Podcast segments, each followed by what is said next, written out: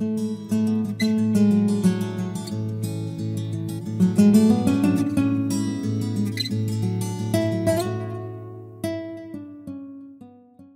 título de esta predicación es ¿Qué significa atar y desatar? ¿Qué significa atar y desatar? Mateo capítulo 16, versículo 13 hasta el versículo 20. La palabra de Dios dice de la siguiente manera. Viendo Jesús a la región de Cesarea, viniendo Jesús a la región de Cesarea de Filipo, preguntó a sus discípulos diciendo, ¿quién dicen los hombres que es el Hijo del Hombre? Ellos dijeron, unos, Juan el Bautista, otros, Elías, y otros, Jeremías o alguno de los profetas. Él les dijo, ¿y vosotros, quién decís que soy yo? Respondiendo Simón Pedro dijo, tú eres el Cristo, el Hijo del Dios viviente. Entonces le respondió Jesús, bienaventurado eres, Simón, hijo de Jonás, porque no te lo reveló carne ni sangre, sino mi Padre que está en los cielos. Y yo también te digo que tú eres Pedro, y sobre esta roca edificaré mi iglesia y las puertas del Hades no prevalecerán contra ella. Y a ti te daré las llaves del reino de los cielos, y todo lo que atares en la tierra será atado en los cielos, y todo lo que desatareis en la tierra será desatado en los cielos. Versículo 20 todos juntos. Entonces mandó a sus discípulos que a nadie dijesen que él era Jesús el Cristo y que el Señor nos bendiga el día de hoy con la interpretación de su palabra. Como dijimos en el estudio pasado, esta predicación ya la hemos predicado antes y aún está en internet. Son dos predicaciones que hablan algo similar.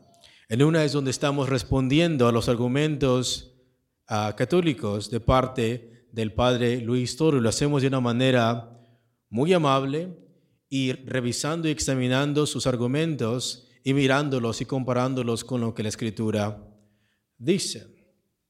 En otro ah, estudio que miramos, el título de la predicación es Las llaves del reino. El día de hoy vamos a mirar un poco de lo que hemos visto en esos dos audios. Vamos a mirar qué es lo que Cristo quiere decir con atar y desatar.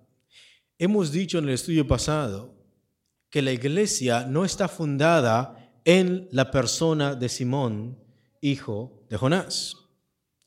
La iglesia no está fundamentada en un hombre falible. La iglesia está fundamentada en la confesión que hizo Pedro.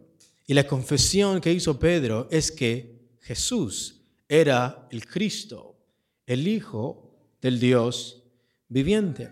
Y la razón por la cual Pedro hizo esta confesión no era porque era más intelectual que los demás, sino que esto venía de una revelación del Padre.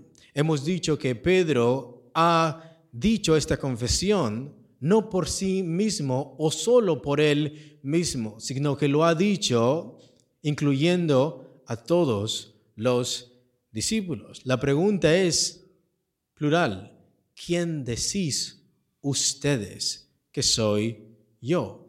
Pedro está confesando esto por todos. Hemos dicho que Pedro llega a ser una piedra porque él fue la persona que confesó a Jesús como el Mesías, el Hijo de Dios. Pero él no es el fundamento. Él es piedra, Él es eso, una piedra, porque Él ha confesado que Jesús es el Mesías, el Hijo de Dios. Pero la roca en la cual está fundamentada la iglesia no es en la persona de Pedro, sino en la confesión de Pedro. Por eso existe una diferencia entre, yo te digo que tú eres piedra y sobre esta roca edificaré mi iglesia hemos visto existe una distinción.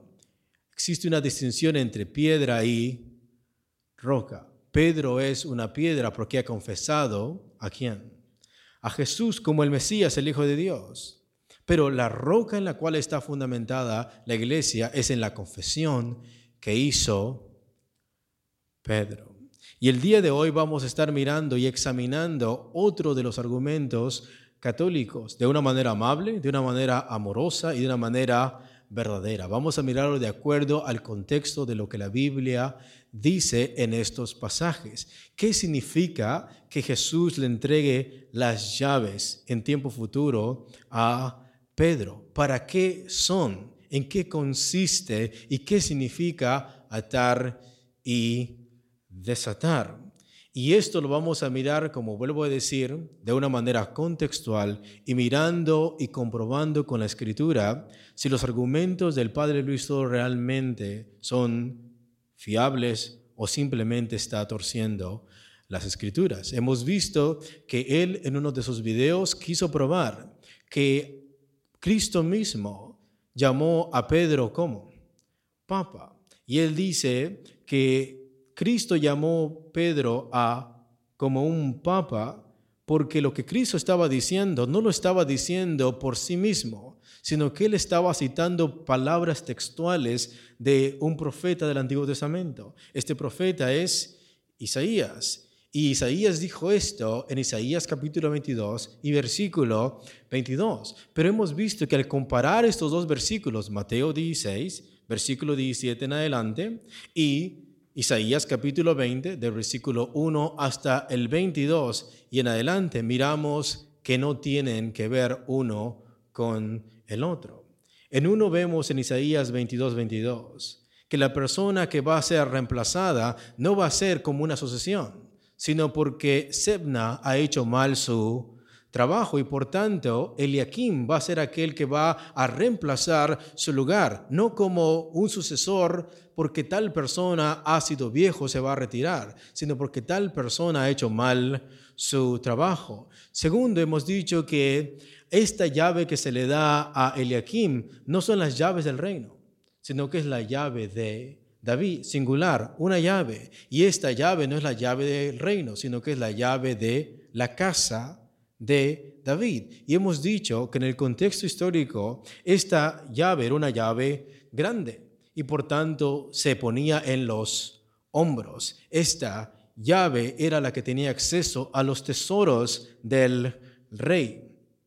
Y esta llave tenía acceso a la puerta del rey. Y hemos visto que esta llave Cristo no se la dejó a Pedro. Hemos visto en Apocalipsis capítulo 3, versículo 7 en adelante, que vemos que Cristo dice, yo tengo la llave de David. El que cierra una puerta y nadie la puede abrir. El que abre una puerta y nadie la puede cerrar. Cristo es la persona que nos abre la puerta para poder tener comunión y entrada al Rey, que es Dios su Padre. Y Cristo es aquel que nos abre la puerta para que nosotros podamos tener esa herencia y esos tesoros de Dios el Padre. Lo que vemos que Cristo le entrega a Pedro no es la llave de David, sino las llaves del reino. Y aquí comienza nuestro estudio. Vamos a ir a Mateo capítulo 16 y versículo 18 hasta el versículo 19. Mateo capítulo 16, versículo 18 al 19. Dice así la palabra de Dios. Y yo también te digo que tú eres piedra y sobre esta roca edificaré mi iglesia y las puertas del Hades no prevalecerán contra ella. Y a ti te daré las llaves del reino de los cielos. Y todo lo que atares en la tierra será atado en los cielos, y todo lo que desatares en la tierra será desatado en los cielos.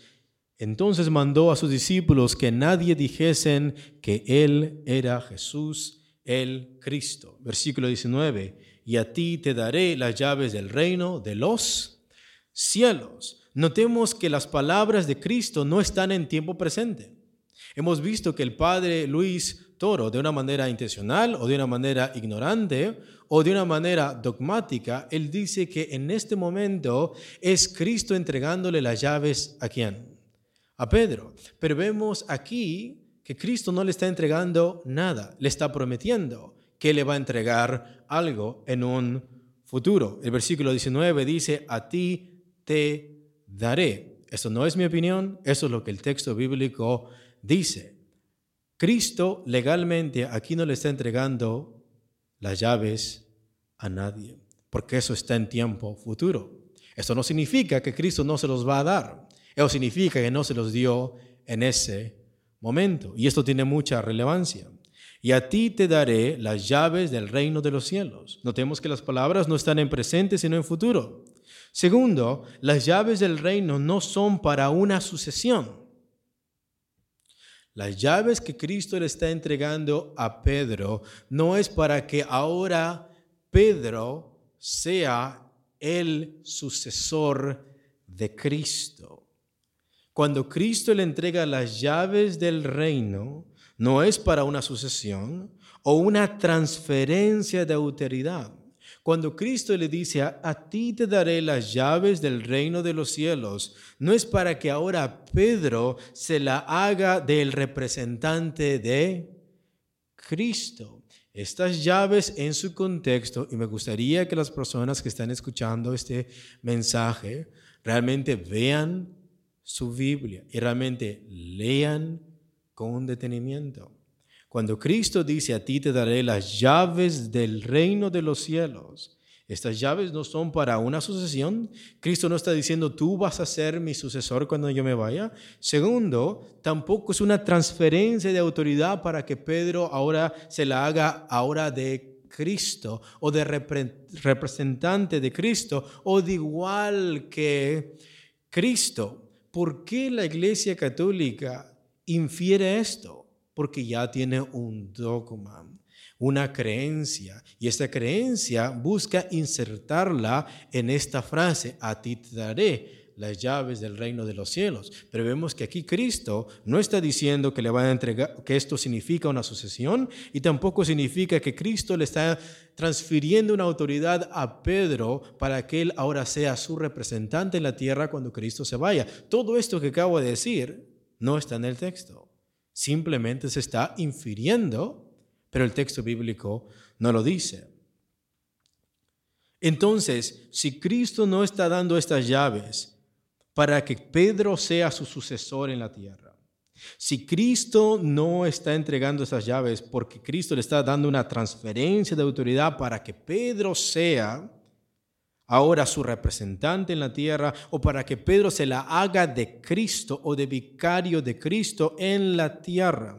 Si Cristo no está entregando esas llaves por esas razones, la pregunta es, entonces, ¿cuál es la razón? ¿Cuál es el propósito? ¿Cuál es el objetivo por el cual Cristo le entrega estas llaves? Estas llaves para algo Pedro tiene que usarlas. Y vamos a preguntarle al texto bíblico para qué son esas llaves. No nos tenemos que inventar nada, miramos que el texto es claro y explícito, versículo 19. Y a ti te daré las llaves del reino de los cielos, todos juntos, y todo lo que atares en la tierra. Primera cosa, ¿para qué Cristo le va a dar esas llaves a Pedro? Para que él ate cosas a dónde? En la tierra, será atado en los cielos y todo lo que desatares en la tierra será desatado en los cielos. Entonces Cristo le da estas llaves o le va a entregar estas llaves a Pedro con dos propósitos. Uno para atar cosas en la tierra y otra cosa para desatar. Y por eso son llaves, plural. Sabemos que son dos. Una para atar y otra para desatar. Las llaves del reino no son para una sucesión o una transferencia de autoridad, sino para atar o desatar el reino. O sea, para cerrar el reino a alguien o para abrir el reino a alguien. Son las llaves del reino de los cielos. Y si son las llaves del reino de los cielos, Cristo le está dando esta potestad a Pedro o le va a dar esta potestad para que Él tenga esa autoridad de atar a una persona en el reino o desatarla, de admitir a alguien en el reino o cerrarle? Cerrarle la puerta. Eso es lo que la palabra de Dios dice. Ahora, este, esta figura, este simbolismo, Cristo ya lo ha usado en otros pasajes. Hemos visto Mateo 16. Ahora veamos dónde Cristo utiliza esa misma fraseología o ese mismo concepto en otro lugar. Vayamos a Mateo capítulo 23 y versículo 13. Mateo capítulo 23 y versículo 13. Tenemos aquí un grupo de fariseos. Estos fariseos decían que eran las personas que conocían a Dios, eran las personas que instruían al pueblo, pero ellos habían elaborado un montón de doctrinas que eran en contra de la palabra de Dios y habían añadido cosas a la palabra. Mira lo que dice el versículo 13. Mateo 23, 13. Mas hay de vosotros escribas y fariseos, hipócritas, todos juntos, porque cerráis el reino de los cielos delante de los hombres, pues ni entráis vosotros, ni dejáis entrar a los que están entrando. Notemos, vemos que estos fariseos con sus palabras, con sus enseñanzas, con su mal testimonio, ellos estaban cerrándole las puertas del reino de los cielos a quienes? A los hombres, porque estaban predicando un mensaje equivocado.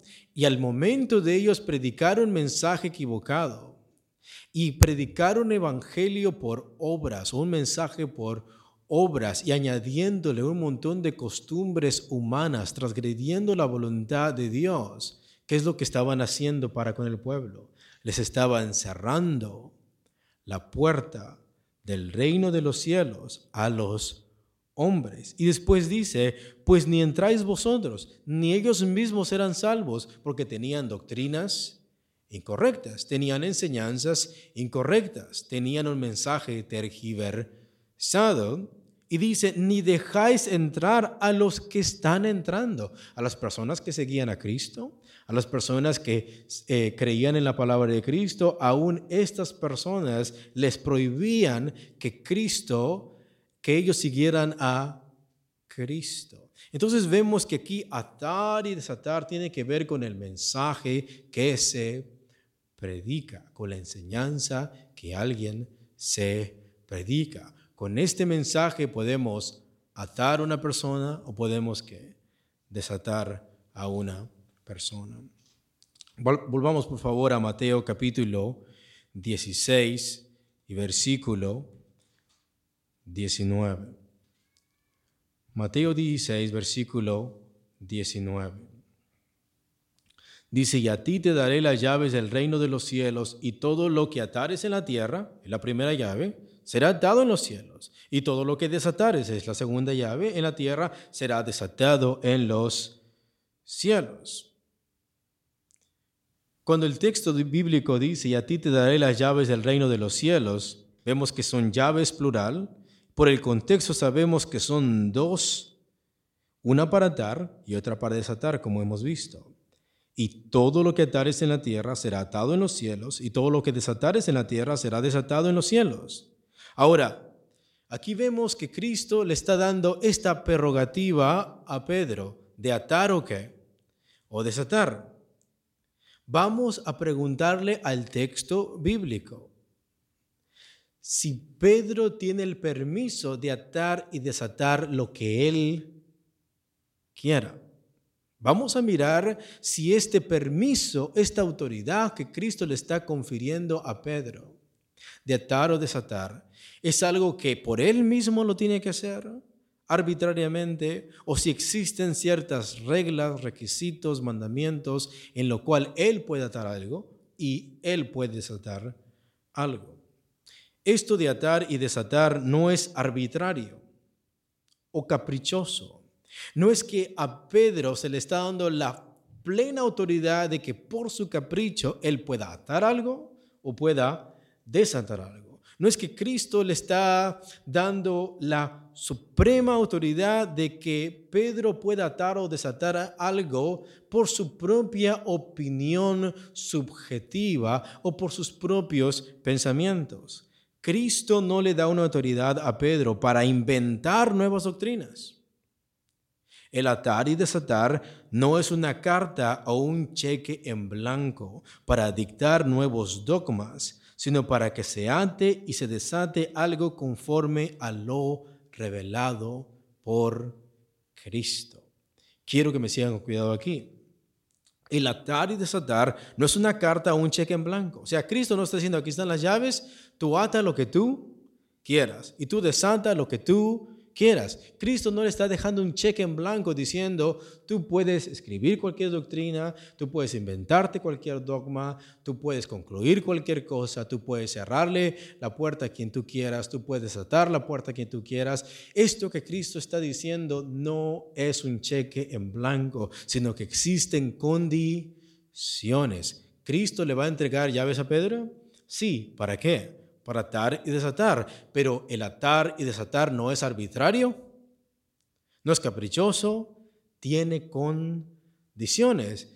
Y le ruego a la persona que está escuchando, aparte de los que están aquí, ¿dónde, con qué condiciones, en qué contexto Cristo dice cómo es atar algo y desatar algo?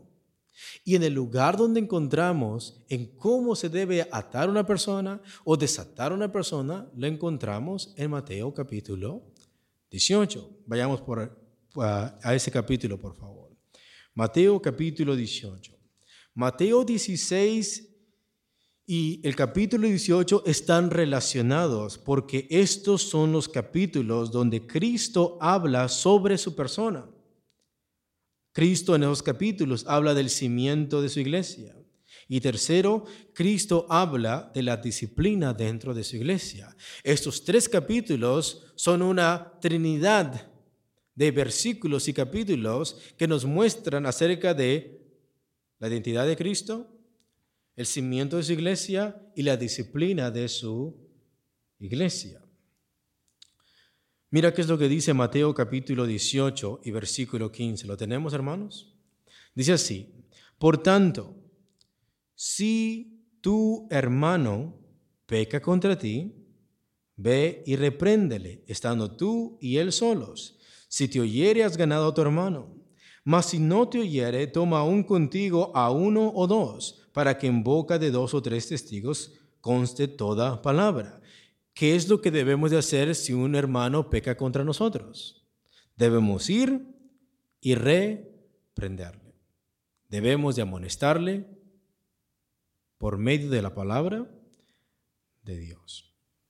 ¿Y qué pasa si este hermano se arrepiente? Hemos ganado a nuestro hermano. Versículo 16. Pero ¿qué pasa si no se quiere arrepentir? Versículo 16. Mas si no te oyere, toma aún contigo a uno o dos, para que en boca de dos o tres testigos conste toda palabra. Si no los oyere a ellos, dilo a la asamblea, a la congregación, a la iglesia. Y esto es la iglesia local, donde tal hermano se congrega. Tal hermano ha tenido algo contra otro hermano. Ese hermano de esta iglesia local va reprende. Si este hermano que ha ofendido se arrepiente, hemos ganado a nuestro, a nuestro hermano. Pero si este hermano no se quiere arrepentir, vamos a llegar testigos para que veamos que tal persona definitivamente no quiere arrepentirse. Si no los escucha a ellos, tenemos que hacerlo público. ¿A dónde? En la congregación. ¿En cuál congregación? En la congregación donde tales personas se congregan. Versículo 17. Si no los oyere a ellos, dilo a la iglesia, y si no oyera a la iglesia, tenle por gentil y por publicano. Si no se arrepiente al mirar la reprensión de los hermanos en la congregación, tú tienes que marcar a ese hermano como un mero gentil, como una persona publicano, o sea, como una persona inconversa. Escuchen, si nuestro hermano peca y se arrepiente, hemos ganado a nuestro hermano y por tanto lo podemos seguir considerando como nuestro hermano, porque ha pecado sí, pero se ha arrepentido y por tanto es parte de la congregación. Pero si nuestro hermano rehúsa arrepentirse, tenemos que llevar testigos, dos o tres fuentes de información independientes que hagan constancia de su falta de arrepentimiento. Si a estas dos o tres personas no los escucha, a pesar de que le han exhortado, a pesar de que le han invitado al arrepentimiento, tenemos que decírselo con la congregación. Si a toda la congregación no le escucha, tenemos que expulsarlo. En una parte hemos volvido a meter a nuestro hermano a la congregación, porque se ha arrepentido.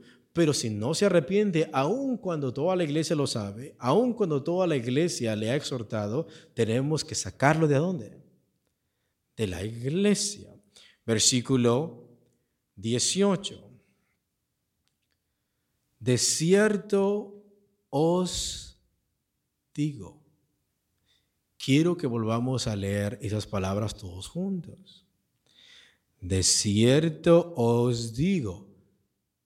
Quiero que pausemos por un momento el estudio.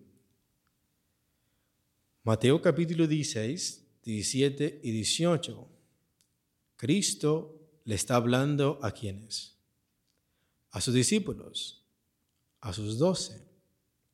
Cuando Cristo dice en el versículo 18, de cierto os digo, se los dice a todos. No se lo dice a una sola persona, a todos los doce. De cierto os digo, plural, todos juntos, que todo lo que atéis en la tierra, ¿dónde escuchamos esas palabras por primera vez? En Mateo capítulo 16. Por las palabras de Cristo. A Pedro le dice en tiempo futuro, yo te voy a dar las llaves plural, no la llave de David, sino las llaves del reino de los cielos. ¿Para qué las vas a usar, Pedro? Para atar y desatar. Y ahora Cristo está hablando del mismo tema en el mismo contexto, de acuerdo a la problemática que exista dentro de una congregación. Si un hermano se arrepiente, hemos ganado a nuestro hermano. Si un hermano no se arrepiente, tenemos que tenerlo como gentil o publicano. O sea, la iglesia tiene la autoridad de parte de Cristo de admitir a un hermano si se ha arrepentido y la iglesia tiene la autoridad de expulsar a un hermano si no se ha arrepentido. Y después Cristo dice amén a esas palabras. Eso es lo que significa en el griego. De cierto os digo, o sea, en verdad, en verdad os digo, lo que estoy diciendo, así es, nadie lo puede cambiar, es lo que está diciendo Cristo. De cierto os digo que todo lo que atéis en la tierra, plural, no solamente Pedro, sino en comunión con los otros apóstoles lo que atéis en la tierra será atado en los cielos, es plural. Y todo lo que desatéis, plural, en la tierra, hacer... Versículo 18. De cierto os digo que todo lo que atéis en la tierra será atado en el cielo, y todo lo que desatéis en la tierra será desatado en los cielos. Versículo 19. Otra vez os digo que si dos de vosotros se pusieren de acuerdo en la tierra acerca de cualquier cosa que pidieran, atar o qué, o desatar, le será hecho por mi Padre que está en los cielos. Eso es atar y desatar.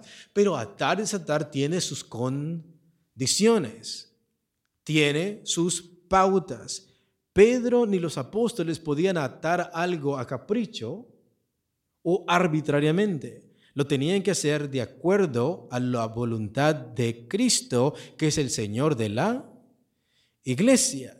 Y Cristo dice que la iglesia tiene el poder de atar a alguien o desatar a alguien dependiendo en cómo esa persona es su respuesta. Si se arrepiente, desatamos a esa persona y la admitimos otra vez a dónde? En la congregación. Si no se arrepiente después de escuchar los testigos, después de escuchar a toda la iglesia, tenemos que atar algo. Tenemos que cerrar el paso al reino de los cielos. ¿Por qué? Porque no se ha arrepentido. ¿Y quién está de acuerdo? Cristo. ¿Por quién le va a ser hecho todas esas cosas? Por mi Padre que está en los cielos. Es claro. No nos estamos haciendo los versículos, no estamos inventando nada. Esto es claro explícito en la Escritura.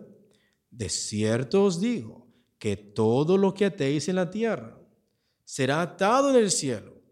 Si nosotros no admitimos a una persona en la congregación porque no ha arrepentido, porque no desea de arrepentirse después de que un hermano fue a predicarle, le fue a llamar al arrepentimiento, esta persona ha pecado contra tal hermano y este hermano va en busca de tal hermano como el pastor que va buscando una oveja que se le ha perdido. Va con amor, va con gentileza, va con mansedumbre y tal persona no se arrepiente, tenemos que llevar dos o tres testigos para mirar cómo es el caso y si mirar si tal persona no se quiere arrepentir. Si tal persona no se quiere arrepentir, tenemos que ir y decírselo a toda la congregación local donde tal hermano se está congregando. Y vamos a hacerle mirar que su proceder es incorrecto delante de Dios y delante de la congregación. Si tal hermano no desea escuchar a toda la congregación, Cristo nos da la autoridad de atar a esa persona y no aceptarlo como un hermano, sino tenerle como gentil y qué? Y publicano. Y Cristo está diciendo, otra vez os digo, que si dos de vosotros se pusieren de acuerdo en la tierra acerca de cualquier cosa que pidieren, atar o desatar, les será hecho por mi Padre que está en los cielos. Y notemos que esto no es de una sola persona, sino al menos de dos o tres testigos.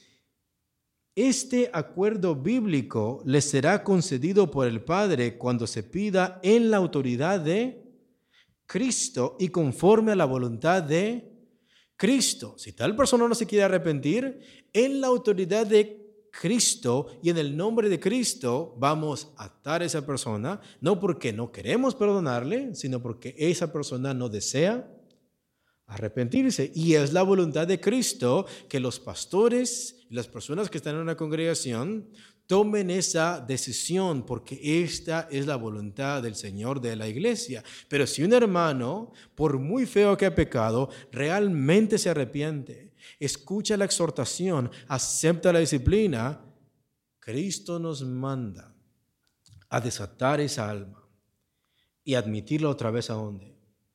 Dentro del reino de Dios. Versículo 20. Todos juntos. Porque donde están dos o tres congregados en mi nombre, allí estoy yo en medio de ellos. Vemos que esta declaración no es cuando la iglesia va a orar por cualquier cosa. Esta oración es cuando vamos a atar algo o vamos a desatar algo. Cristo va a estar presente. ¿Qué significa esto? que Cristo está de acuerdo. Estamos invocando el nombre de Cristo. ¿Y dónde vemos que la iglesia primitiva practicó esas cosas? Lo vemos en 1 Corintios 5. Un hombre estaba viviendo con la mujer de su padre. Él estaba viviendo en pornea estaba viviendo en inmoralidad sexual con su madrastra. Y los pastores de Éfeso, los pastores de Corinto, perdón, no estaban haciendo nada. A tal punto que Pablo les dice que ellos se habían envanecido. Pero ¿qué es lo que dice Pablo? Vayamos por favor a 1 Corintios, capítulo 5. ¿Qué es lo que Pablo dice que se debe de hacer? Versículo 1 de capítulo 5. De cierto se, se oye que hay entre vosotros inmoralidad sexual, fornicación o porneia en griego. Y tal porneia, cual ni aún se nombra entre los gentiles, tanto que alguno tiene la mujer de su padre. ¿Y vosotros estáis envanecidos? ¿Están hinchados de orgullo? ¿No dicen nada? ¿No deberías más bien haberos lamentado para que fuese quitado de en medio de vosotros el que cometió tal acción? Ciertamente yo como ausente en cuerpo, pero presente en espíritu, ya como presente juzgado al que tal cosa ha hecho. Todos juntos en el versículo 4.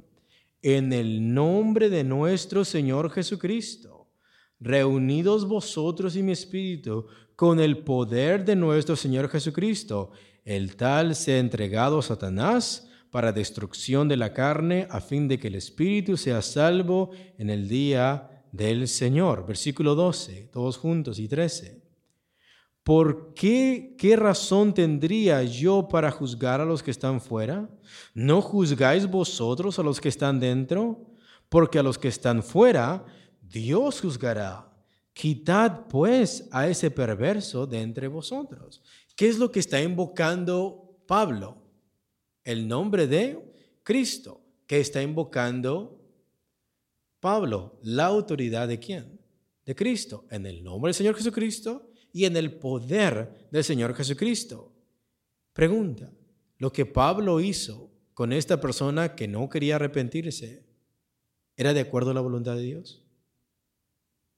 Lo que Pablo hizo al expulsar este muchacho que no deseaba arrepentirse, lo que Pablo hizo fue de acuerdo a la voluntad de Dios. Sí, él usó la autoridad de Cristo y el nombre de Cristo para cerrarle la puerta del reino a una persona. Atado a alguien. ¿Por qué? Por su falta de arrepentimiento. Pero vemos en 2 Corintios que tal persona después se qué? Se arrepiente. Y después Pablo dice, tal persona le basta la exhortación o la amonestación de muchos. Al que ustedes perdonen, yo también lo que lo perdono. Y una vez que tal persona se arrepintió, ahora es admitido otra vez como un que como hermano, ahí se desató otra vez a una persona. Pero ¿por qué se ha desatado esa persona? Porque se ha arrepentido. ¿Y quién causó ese arrepentimiento? Según Corintios 7. El arrepentimiento según Dios produce arrepentimiento. La tristeza según Dios produce arrepentimiento. Entonces, esto de atar y desatar no fue entonces conferido, no fue dado solo a Pedro, sino a cada creyente que es parte de la iglesia de Cristo. Y alguien podría decir, pero ¿por qué en Mateo 16 Cristo le dice a ti singular, te daré las llaves del reino de los cielos? ¿Y por qué en Mateo 18 dice, de cierto, cierto os digo, que todo lo que atar es plural? ¿Por qué Cristo en uno dice singular y en el otro dice plural? Y la respuesta es muy sencilla. Pedro había hablado por cuántos? Por todos. ¿Quién decís que soy yo? ¿Y quién se levanta? Pedro, y él contesta por todos. Tú eres el Cristo, el Hijo del Dios viviente. Y como él está hablando por todos, Cristo se dirige a Pedro, singular, pero estas llaves que después Cristo le da a Pedro no solamente son conferidas a Pedro, sino que en el contexto de Mateo 18 vemos que son conferidas a todas, a todos los apóstoles, a todos los creyentes. Esto de atar y desatar no fue entonces conferido solo a Pedro, sino a cada creyente que es parte de la iglesia de Cristo. ¿Por qué a cada creyente? Porque el texto es muy claro y es muy explícito. Si tu hermano ha pecado contra ti. Ve y repréndele. Si tu hermano se arrepiente, has ganado a tu hermano y por tanto lo admitimos en la congregación. Si un hermano peca contra mí, sea pastor, no sea pastor, sea diácono o no, sea un cristiano común, si un hermano peca contra mí, yo voy y le reprendo. Y le exhorto para que él proceda al arrepentimiento, no para culparlo, no para insultarlo, sino con mansedumbre, con miras a que se arrepienta. Si tal hermano procede al arrepentimiento, yo tengo la obligación de qué? De perdonarle. Y si él se arrepiente, lo admitimos en la congregación. Entonces, esta autoridad de atar y desatar no fue conferida solo a Pedro, sino a cada creyente que es parte de la iglesia de Cristo. Y es en la forma bíblica de la disciplina eclesiástica. Es de acuerdo a lo que Cristo dice en cómo es el procedimiento para atar o desatar a alguien. Atar es cuando alguien no se arrepiente y por tanto tenemos que expulsarlo. Y desatar es cuando alguien se ha arrepentido, o sea, restaurar a un hermano o admitirlo de nuevo dentro de dónde? Del reino de Dios. ¿Cuándo debemos de atar algo? Bíblicamente, según estos pasajes bíblicos. ¿Cuándo debemos de atar a alguien? Cuando alguien no se arrepiente. ¿Quién lo dice? Cristo. ¿Cuándo debemos atar algo? Cuando alguien no se arrepiente. Se debe de tener como un gentil o publicano. O sea, fuera de la iglesia, fuera del reino de Dios. You see this? La iglesia es un lugar sagrado. Es un lugar santo. Fuera de la iglesia, ¿quién es el que mora? Satanás. Y por eso Pablo dice, entrégalo a qué? A Satanás. La iglesia vive en otro reino, que es el reino de Dios. Y si alguien no se arrepiente, tenemos que expulsarlo y entregarlo a Satanás. Porque ya fuera de la congregación, pues no está Dios, en el sentido de que no está reinando Dios allá afuera sino que está todo el mundo, dice el apóstol Juan, primera de Juan 5, todo el mundo está bajo el maligno. Segunda pregunta, ¿cuándo debemos de desatar algo, según Cristo? ¿Cuándo tenemos que desatar algo? Cuando alguien se arrepiente. Si un hermano se arrepiente, tenemos que orar y admitirlo a dónde? En la congregación, así sea el pecado más horrible que haya cometido, Así el hermano me ha ofendido muchas veces. Así el hermano se ha portado muy mal. Si tal persona se arrepiente, has ganado a tu qué? Has ganado a tu hermano. Tercera pregunta. ¿Qué es lo primero que tienen que confesar las personas para ser parte de la iglesia? Tiene que confesar lo que confesó quién? Pedro. ¿Y qué es lo que confesó Pedro? Que Jesús es el Cristo, el Hijo del Dios viviente. Y cada persona que confiesa que Jesús es el Cristo, el Hijo de Dios viviente, es parte de qué? Es parte de la iglesia. Porque la iglesia está edificada no sobre la persona de Pedro, sino sobre la roca, que es la confesión de qué? De Pedro. Y cada persona que ha confesado a Jesús es parte de esa iglesia. Recordemos que la entrega de las llaves del reino de los cielos que Cristo entrega a Pedro y el poder de atar y desatar que Cristo entrega a los discípulos es futuro. A ti te daré las llaves del reino de los cielos. Estas llaves del reino de atar y desatar son usadas por primera vez por Pedro en Hechos capítulo 2 y versículo Son muchos. Hechos 2, por favor. Y terminamos. Hechos 2, versículo 1 hasta el versículo 38. ¿Lo tenemos? Quiero que leamos casi todo el capítulo para que vean que ese es el contexto. Eso es lo que la palabra de Dios dice clara y explícitamente. Versículo 1. Recordemos que estas llaves son para atar y desatar a alguien en el reino de Dios, expulsarlo o admitirlo. Y estas llaves se usan predicando el evangelio, el mensaje del evangelio. Cuando llegó el día de Pentecostés, estaban todos unánimes juntos, y de repente vino del cielo un estruendo como de un viento recio que soplaba, el cual llenó toda la casa donde estaban sentados, y se le aparecieron lenguas repartidas como de fuego, asentándose sobre cada uno de ellos, y fueron todos llenos del Espíritu Santo y comenzaron a hablar en otras lenguas según el Espíritu les daba que hablasen. Moraban entonces en Jerusalén judíos, varones piadosos de todas las naciones bajo el cielo.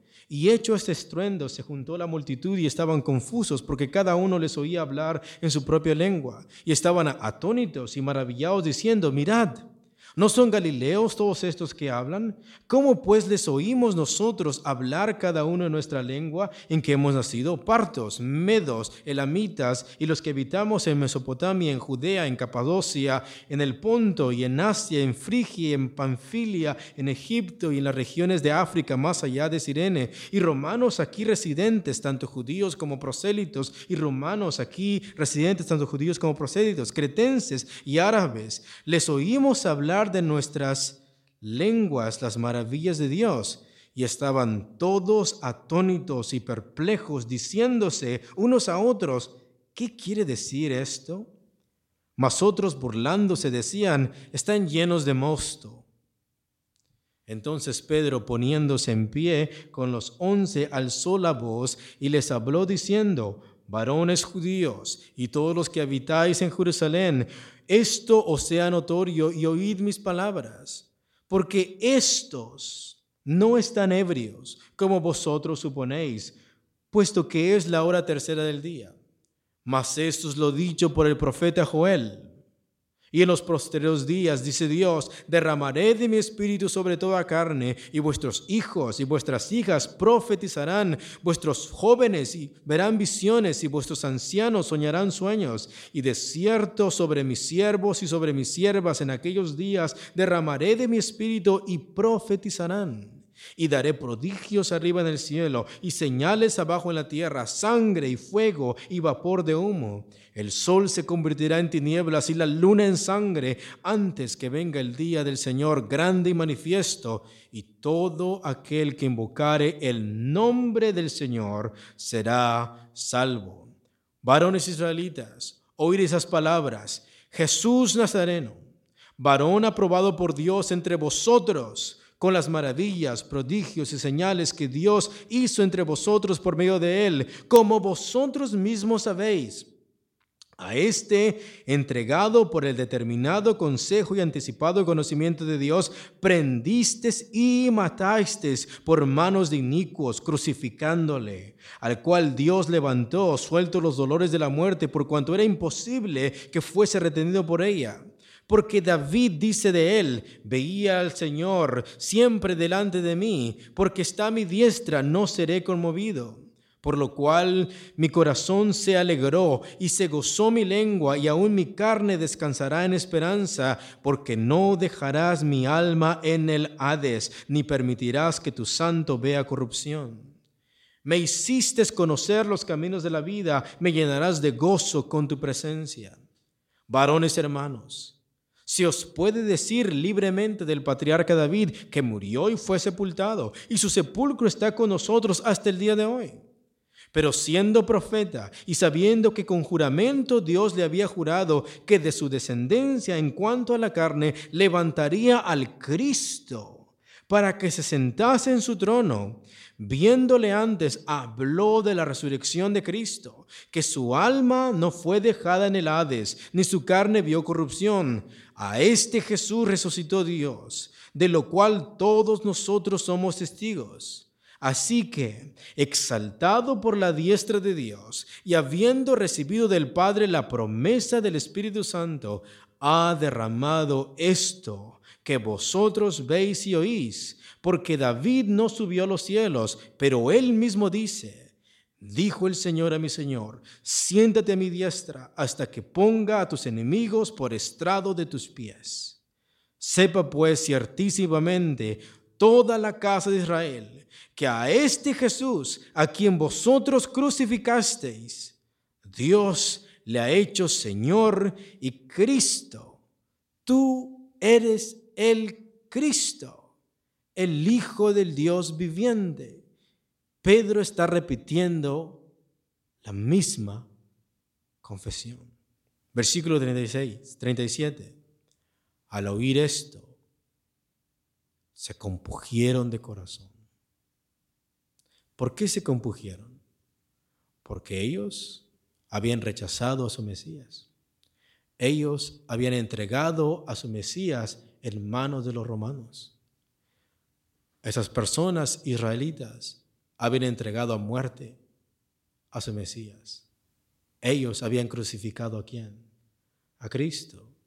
Y al ellos saber que Cristo realmente era el Hijo de Dios, que Cristo había muerto por el pecado de ellos, y que Cristo había resucitado y que ahora estaba sentado a la diestra de Dios, y que ahora Dios le había hecho Señor y Cristo, al oír esto, se compugieron de corazón y dijeron a Pedro, y a los otros apóstoles, varones hermanos, plural, ¿qué haremos? ¿Por qué? Porque han crucificado a su Mesías, han rechazado su Mesías, están en pecado y la ira de Dios está sobre ellos. Y la pregunta ahora es, ¿qué haremos? Pedro les dijo, arrepentidos. Si se arrepiente tu hermano, has ganado a tu qué? A tu hermano. Y ellos están qué? Arrepintiendo.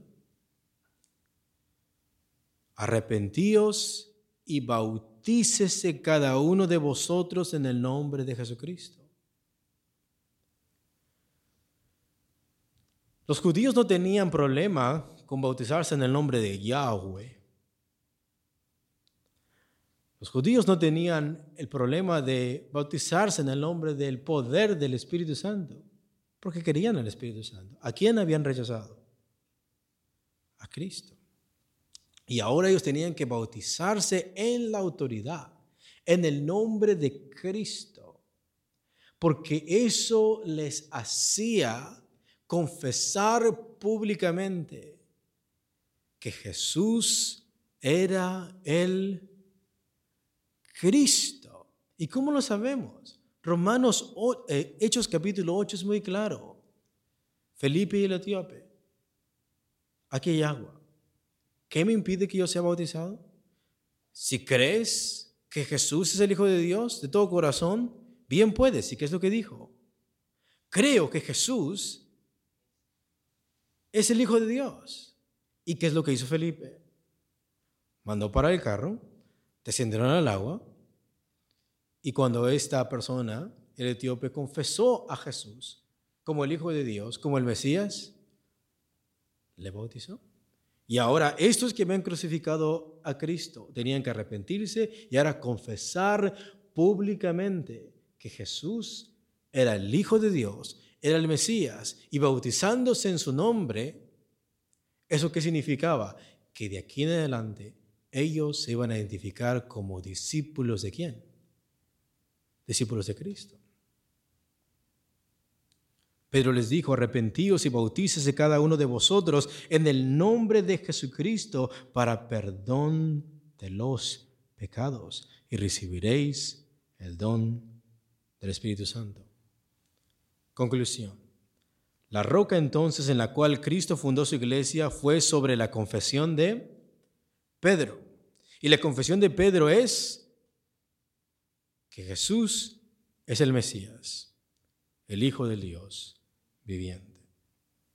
Y porque fue Pedro el que dijo tal confesión por revelación del Padre, Él es piedra. Luego, la iglesia está fundamentada en la confesión de la verdadera identidad de Cristo y no en la persona de Pedro o de un ser humano falible. Y el versículo 20, por favor, del capítulo 16 de Mateo, nos los confirma que esto se trata, el pasaje, este pasaje se trata de la verdadera identidad de Cristo y no de la personalidad de Pedro.